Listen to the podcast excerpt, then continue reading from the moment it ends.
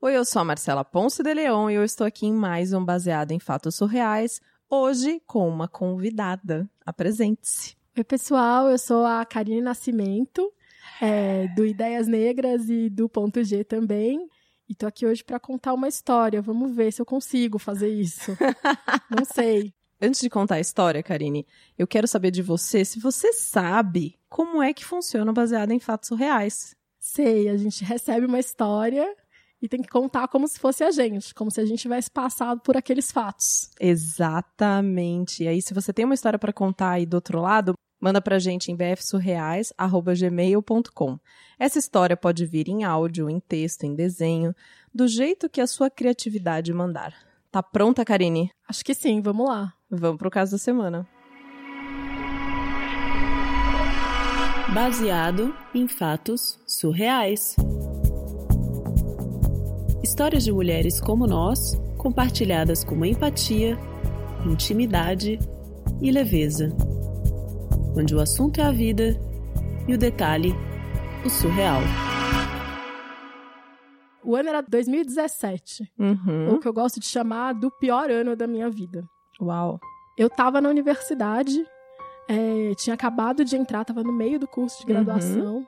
Eu era de um curso de humanas, ainda sou, de um curso muito crítico, muito imbuído de discussões políticas. Sei. Eu, que sempre fui muito inteligente, muito nerd, muito estudiosa, tava muito feliz com aquilo que estava acontecendo, muito feliz de estar na universidade, tava aproveitando e curtindo muito. Mas aí foi quando tudo começou a degringolar na minha vida. Hum. Eu tinha um professor que falava sempre comigo, pedia sempre ajuda na sala de aula. Sei.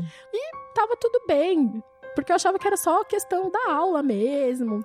Ele até inclusive mandava mensagens na rede social, mas eu achava um pouco estranho. Mas eu decidi não encrencar com isso, porque Uhum. era só sobre os assuntos da aula mesmo, então. É, hoje em dia as pessoas ficam tão livres pra falar com a gente em qualquer lugar, né? Manda WhatsApp como se fosse e-mail, enfim. Exato, é. E aí não tem mais esse limite, né, da- Uhum. do contato. E aí eu tratava aquilo como se fosse normal e tal. Foi aí que ele me convidou para ser bolsista de um projeto dele. Era, eu ia ajudar ele com a Uhum. pesquisa, ia receber um dinheiro por isso e não sei o quê. E aí na conversa ele pediu para eu ir na casa dele conversar sobre a bolsa. Mas como assim? Pois é, e aí aquela desconfiança que eu já tinha de que essa história dele ficar me mandando mensagem em rede social pra me falar das coisas da aula, que já me causava um incômodo, se concretizou na minha Sim. frente. A gente estava na universidade, um campus enorme, cheio de espaço, não precisava ir na casa Não, dele né? fazer essa reunião. E aí eu fiquei desconfiada, falei assim, gente, muito esquisito. Uhum. Parei de responder ele nas redes sociais e falei assim: não, não quero a bolsa, não, muito obrigada. Você recusou a iniciação científica. Eu recusei porque eu percebi naquela hora que eu ia me meter numa encrenca, porque ele não Uhum. queria me ajudar, na verdade. Ele tinha outras intenções, ele queria alguma coisa comigo. Porque ele não Uhum. tinha nenhuma razão pra me pedir pra ir na casa dele. Só que aí a coisa virou, a mesa virou, porque quando eu parei de respondê-lo, ele se transformou na relação comigo. Ah, olha só, mais uma prova de que tinha alguma coisa errada aí, né? Exato. Ele começou a me distratar em sala de aula. Todas as perguntas que ele fazia eram direcionadas a mim. Uma perseguição mesmo, Aham. sabe? Eu precisei da ajuda dos meus colegas de turma que tentavam, assim, meio pôr panos quentes na situação. Uhum. Pediam pra responder as perguntas que ele me fazia. Falava assim, vamos falar de outra coisa e não sei o quê. Porque era explícita a situação de perseguição que eu tava passando. E aí eu fiquei, assim, com muito medo. Enfim, foi, foi muito difícil, porque Uhum. É, dentro da universidade eu era aluna dele, né? Ele podia, assim, definitivamente ferrar comigo. E ferrar com, com as minhas notas e tal. Exato. É muito delicado, porque ele tá numa situação de autoridade e poder, né? Exato. E eu sou uma mulher negra na universidade. As relações de poder estão muito explícitas pra mim. Então, quando eu entrei na universidade, eu tinha essa, eu já tinha essa ideia Uhum. é, de que eu estava entrando num espaço que não era um espaço acolhedor para mulheres e para mulheres negras. Eu nunca fui da militância, mas eu sempre estudei muito sobre o tema e o jeito que eu encontrei de lidar com racismo e sexismo na minha vida foi através do estudo e de entender as questões. Foi através da produção científica e acadêmica. Então eu sabia disso. Só que esse fato foi a primeira coisa que concretizou Uhum. é, essa experiência universitária, né? Essa, quase essa expulsão universitária Uhum. na, na minha vida. E aí eu fiquei muito abalada. Mas claro que o quê? Desgraça não vem sozinha. né? Não, nunca vem. Nunca vem sozinha. A vida acontece sempre inteira Sim. de uma vez. E aí, naquele mesmo ano, eu tava em casa, fui pra universidade. É, a universidade não fica na minha cidade, então, quando eu cheguei lá, eu me deparo com uma situação assim que deixou todo o campus universitário muito muito abalado, e eu, inclusive. Que tinham pichado o nome de dois alunos negros é, no muro, cercados de suástica e de ofensas racistas. Nossa, que pesado. E aquilo acabou comigo, porque era de novo a concretização de que eu não pertencia àquele espaço. E aí, uma grande movimentação do movimento estudantil para resolver a questão, todo mundo muito abalado, muitas discussões. OK. Chega novembro. O movimento negro, o movimento das mulheres negras começa a fazer vários debates, Ah, tem o Dia da Consciência Negra, né? Exato, o dia da consciência negra e tal. E aí, fui visitar minha, minha família, meu pai, minha mãe, meu companheiro, que moram em outra cidade, porque eu não sou da cidade da universidade. Isso é muito comum, né? Que a gente Uhum. se muda para poder estudar. No meio do caminho, o meu celular acabou a bateria, então ficou desligado e tal. Cheguei em casa, botei o telefone na tomada e fui cuidar das coisas. Quando o telefone ligou, tinha assim, muitas ligações, Uhum. muitas mensagens. Eu assim, gente, o que tá acontecendo? O que que essa gente toda atrás de mim? É feriado, vamos, né? Uhum. Dá um tempo. E aí eu fui olhar as mensagens e era assim, força, fica bem. Me desejando coisas boas, me mandando assim, amor, good vibes e Uhum. rubis. E eu assim, gente, o que que tá acontecendo? E aí, ao abrir uma das mensagens, eu vejo uma foto de uma sala do prédio em que eu estudava. Escrito o meu nome, brancos no topo e fora macaca, Caraca! e várias suásticas. E eu entrei em choque. Assim, você não tem noção. Eu comecei a ter uma crise de choro horrorosa. E eu não sabia o que fazer, eu não sabia pra quem ligar, pra quem pedir ajuda. Porque o que, que você faz numa situação dessa, né? Porque você até sabe que essas pessoas estão aí, mas você não imagina que elas estão do teu lado, né? Exato, você nunca imagina que elas vão ter coragem de abrir a boca pra falar uma coisa dessas, né? Assim. E assim, coragem de abrir a boca não tinha, né? Pichou Sim, no muro e, e se escondeu.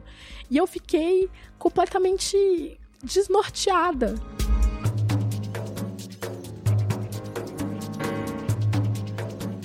De novo, a universidade se, se mobilizou, todo mundo veio falar comigo. E todo mundo sabia que era eu, porque só tinha eu com meu nome naquele Uhum. lugar. Então todo mundo sabia que era eu. E aí os movimentos, de novo, se articularam para me ajudar. E o caso teve até repercussão na imprensa. Caramba! Pois é, só que eu tava, assim, muito frágil, sabe? Por tudo Claro, que né? aconteceu. Eu não consigo nem imaginar como é passar por uma situação dessa, mas eu tenho certeza que bem você não ficou e que você deveria estar muito abalada emocionalmente, então. E, e eu não sabia como lidar, eu só queria, assim, fugir, eu não conseguia ir naquele lugar, olhar para aquela parede. Marcou, assim, sabe, o espaço, porque era uma, uma nítida declaração de que eu não Uhum. pertencia àquele espaço. E aí teve uma repercussão na mídia, eu recebi convite de várias rádios, jornais, para que desse Eles uma são muito declaração. oportunistas, né? Impressionante. E aí, a época eu não tinha muito essa. Eu, eu tava muito abalada, eu não conseguia julgar direito. E eu, eu sabia que a mídia era muito oportunista, porque a mídia adora uma desgraça, né? Sair Uhum. perseguindo as pessoas que estão desgraçadas na vida pra poder vender a desgraça Uhum. dela pros outros. Mas eu cheguei a uma conclusão de que eu já tava absolutamente exposta. Sim. A pessoa que fez isso já me expôs. Não era possível pra mim pensar que eu podia estar mais exposta do que eu Uhum. tava naquela situação. Uhum. E aí eu aceitei um convite de uma emissora de TV Olha só. pra falar, porque eu decidi que eu ia fazer alguma coisa com isso. Que eu ia fazer disso uma luta, que eu não ia ser só a vítima, mas que eu ia usar esse espaço para contar para as pessoas. Você ia aproveitar a sua experiência para poder tentar disso tirar uma mensagem que pudesse ser espalhada, né? Exato, e, e, e evidenciar, né, que a universidade é um espaço racista. Uhum. Porque acho que às vezes as pessoas não têm muito essa noção, né? Então, assim, de, de todos os mecanismos que a universidade usa para expulsar entre aspas, e às vezes efetivamente, as pessoas que teoricamente não fazem parte daquele espaço. Uhum. E aí, esse foi, assim, o meu grande erro. A grande besteira. Mas por quê? Que eu fiz. Porque eu dei uma entrevista pra TV. Tá. Pra um telejornal que era veiculado de manhãzinha bem cedo. Uhum. Umas seis, sete horas da manhã. E a matéria ia ser reprisada na hora do almoço em outros horários do dia, à noite e tal.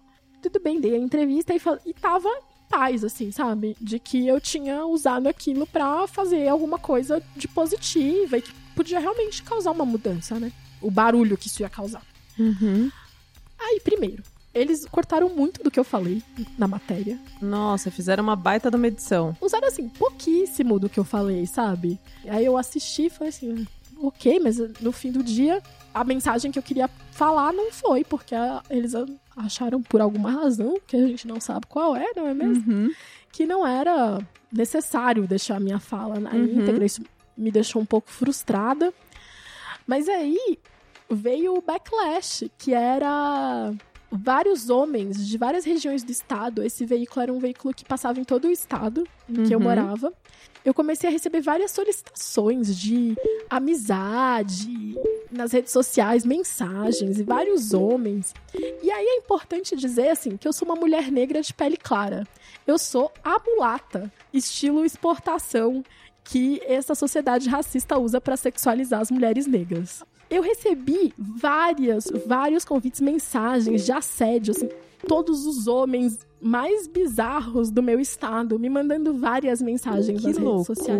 né? E eu que já tava super fragilizada dessa situação, fiquei ainda mais, porque você imagina, já tinha passado por uma violência racista gigante que já vinha de um histórico desse ano que tinha acontecido desde o professor uhum. até colegas, outros colegas negros da universidade que tinham passado pela mesma situação que eu passei aí comigo e aí assim, para botar cereja no bolo da desgraça, acontece isso. E aí, várias mensagens, assim, de todos os tipos, umas coisas, assim, muito nojentas. E aí eu fiquei, assim, desesperada, porque o que, que eu fazia? Porque era assim, ah, eu te vi na TV, você é muito linda, me adiciona, me aceita, encontra comigo, sai comigo. E eu, assim, desesperada. É muito louco isso, né? Porque nós estamos sujeitos a uma situação onde os nossos dados de contato estão abertos nas redes sociais, porque hoje elas fazem parte da nossa vida isso, de alguma forma, autoriza que algumas pessoas entrem em contato com a gente sem nenhum tipo de permissão, já dizendo o que acha, que pensa, que sente, né? Sem pedir nem licença, assim, oi, tudo bem, né? Ah, e para depois fazer algum tipo de comentário. Não, elas já descobrem quem a gente é e já nos, nos invadem, né? E é isso, as redes sociais dão essa, essa liberdade e as pessoas acham que são próximas de você. E assim, ninguém veio falar comigo sobre o que eu tinha falado, ou alguma mensagem de apoio, sabe? E... Foi tudo no sentido de que, nossa, você é linda, quero Exato. te conhecer. Exato. E aí eu que já tinha passado por aquela situação no início do ano, e na época do professor eu ficava sempre pensando, será que eu dei motivo? Será que eu fui a... dei alguma abertura? Aí depois, quando isso aconteceu, eu fiquei assim, gente, mas eu tava absolutamente desarrumada na entrevista, eu tava acabada, o que, que são essas pessoas? E foi aí que eu percebi que, na verdade, o assédio não precisa de desculpa, né? Ele não precisa, entende? Não precisa. O fato de que você é mulher e isso já é uma desculpa para te assediar. E aí toda essa situação me abalou profundamente e decidi que eu precisava de um tempo e de hum. espaço. E Justo. acho, e acho que essa foi uma grande decisão que eu tomei, assim, de verdade. Eu precisava de de um tempo, de ficar com gente que gosta de mim, gente uhum. que me uhum. ama e que e que ia me cuidar mesmo, sabe? E aí eu decidi dar um tempo da universidade e voltei pra, pra minha cidade, ficar com os meus pais, com meu companheiro por um tempo. descansar. E aquela coisa de colo e de ser amada, uhum, sabe? Um uhum. pouco. E, e sair do meio do olho do furacão dessa situação toda. Você voltar para um espaço seguro, né? Exato, voltar para esse espaço de segurança. Passado um tempo nesse espaço, eu me senti de novo confortável para voltar para a universidade. Que bom. é, então, eu acho que isso é uma coisa mesmo. Porque se a gente ocupa esse espaço e a gente é preterido e o espaço tenta nos expulsar, mas esse é um espaço privilegiado do saber e que, estando dentro desse espaço, a gente pode promover discussões, mudanças, revoluções incômodos, porque a gente tensiona sempre. É, é óbvio que a gente vai sofrer, mas como é que a gente não não desiste, né? Uhum. E aí eu consegui voltar para a universidade, tô escrevendo minha monografia. Ai, agora. que bom! Tô muito animada. Me chama para defesa. E quero prestar mestrado ainda esse ano e, e seguir a minha carreira acadêmica, porque eu ainda acredito que esse é um bom espaço de militância e de construção e desconstrução dessa sociedade racista, né? Então, todos os conceitos racistas foram construídos na academia. Então, acho que a gente também precisa reivindicar esse espaço e essas questões. E me aproximei mais do movimento, assim, efetivamente, né? Do movimento prático. E agora, depois de passado isso, tudo isso, voltei na esperança de, de seguir e de que outras pessoas negras na universidade não tenham que passar pelo que eu passei, assim, né? Como é que a gente constrói espaços de apoio e tal. E aí é isso. Foi 2017, um ano assim terrível e de uma sequência de acontecimentos horrendos na minha vida, de acontecimentos surreais, um atrás do outro, sempre, né? Porque a vida acontece assim, a gente, a gente nem acredita, né, no que acontece.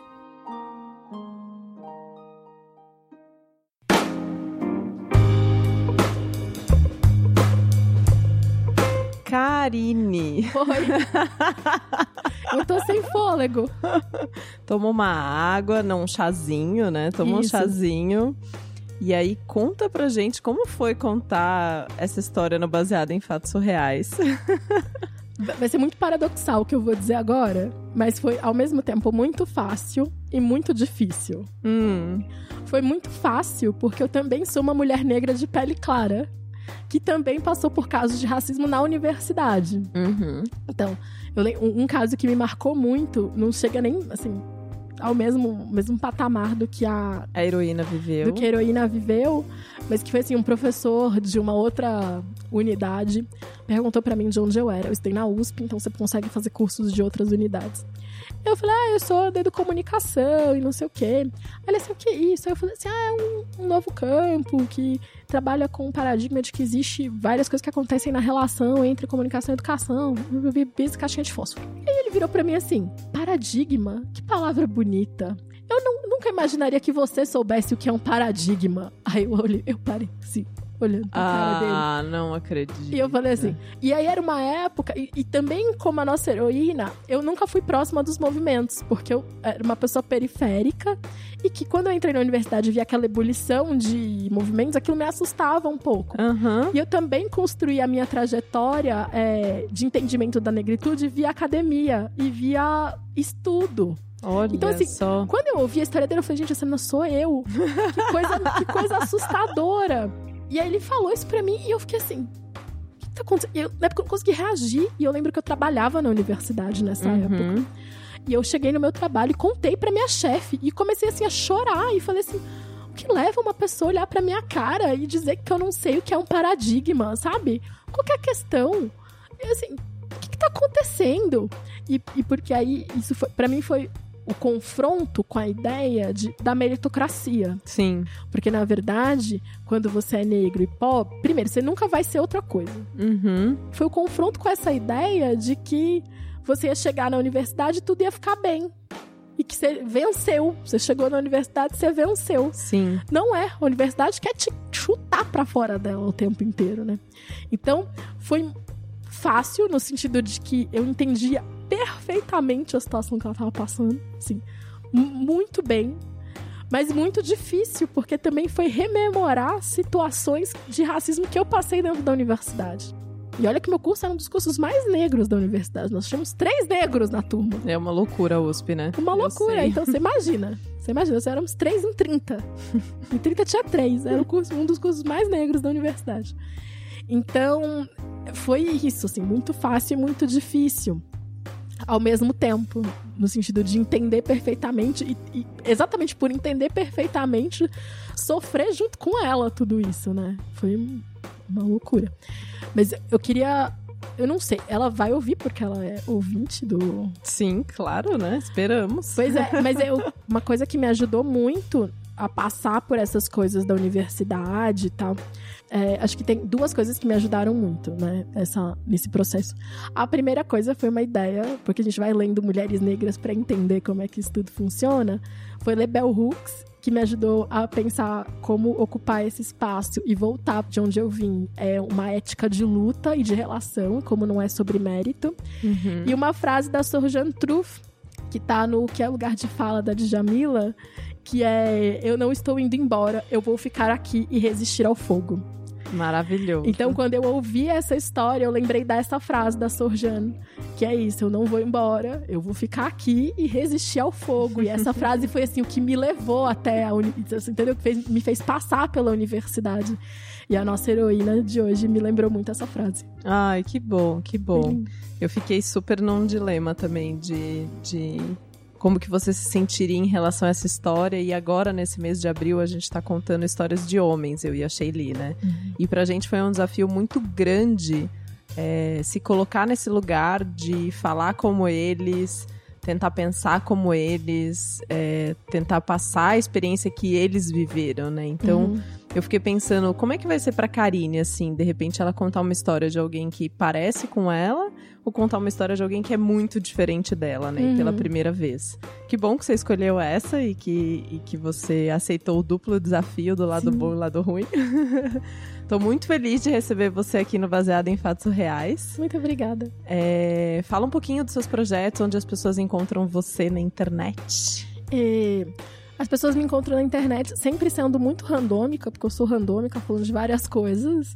Em geral, de mulheridade e negritude tô no Ideias Negras, produzindo Ideias Negras, e no Ponto G, agora, roxando uns episódios de discussão. Mas as pessoas também me encontram no Twitter, no arroba Karine Nas, Karine com C e E no final. Falando de tudo, muito de educação, porque também sou educadora de cursinho popular e tal. Olha, que legal. Então, falando muito de educação, política, e negritude e o que é ser mulher e negra nesse país, nessa situação política, né? um desafio e tanto. Sim. E eu queria agradecer muito, além da Karine que está aqui com a gente hoje, você que está aí do outro lado escutando esse podcast. Estamos aqui no nosso episódio 86, rumo ao nosso terceiro ano. Esse ano a gente faz três anos, sabia? Olha! É, pois é, três anos contando esses casos surreais. Então, muito obrigada você que está aí do outro lado escutando a gente. Você que envia a sua história e faz esse projeto acontecer. Muito obrigada. E se você quer colaborar com o Baseado em Fatos Reais, para que ele continue existindo e continue mandando histórias e, quem sabe, atendendo os pedidos que vez ou outra aparecem aí no Twitter de queremos Baseado em Fatos Reais todos os dias? Então, vai lá, apoia.se barra bfsurreais e a partir de cinco reais você já contribui com esse programa. Até o próximo caso surreal.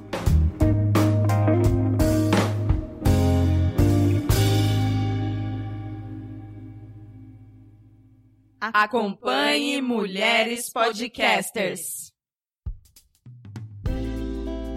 Este podcast foi editado por Débora Veiga Ruiz.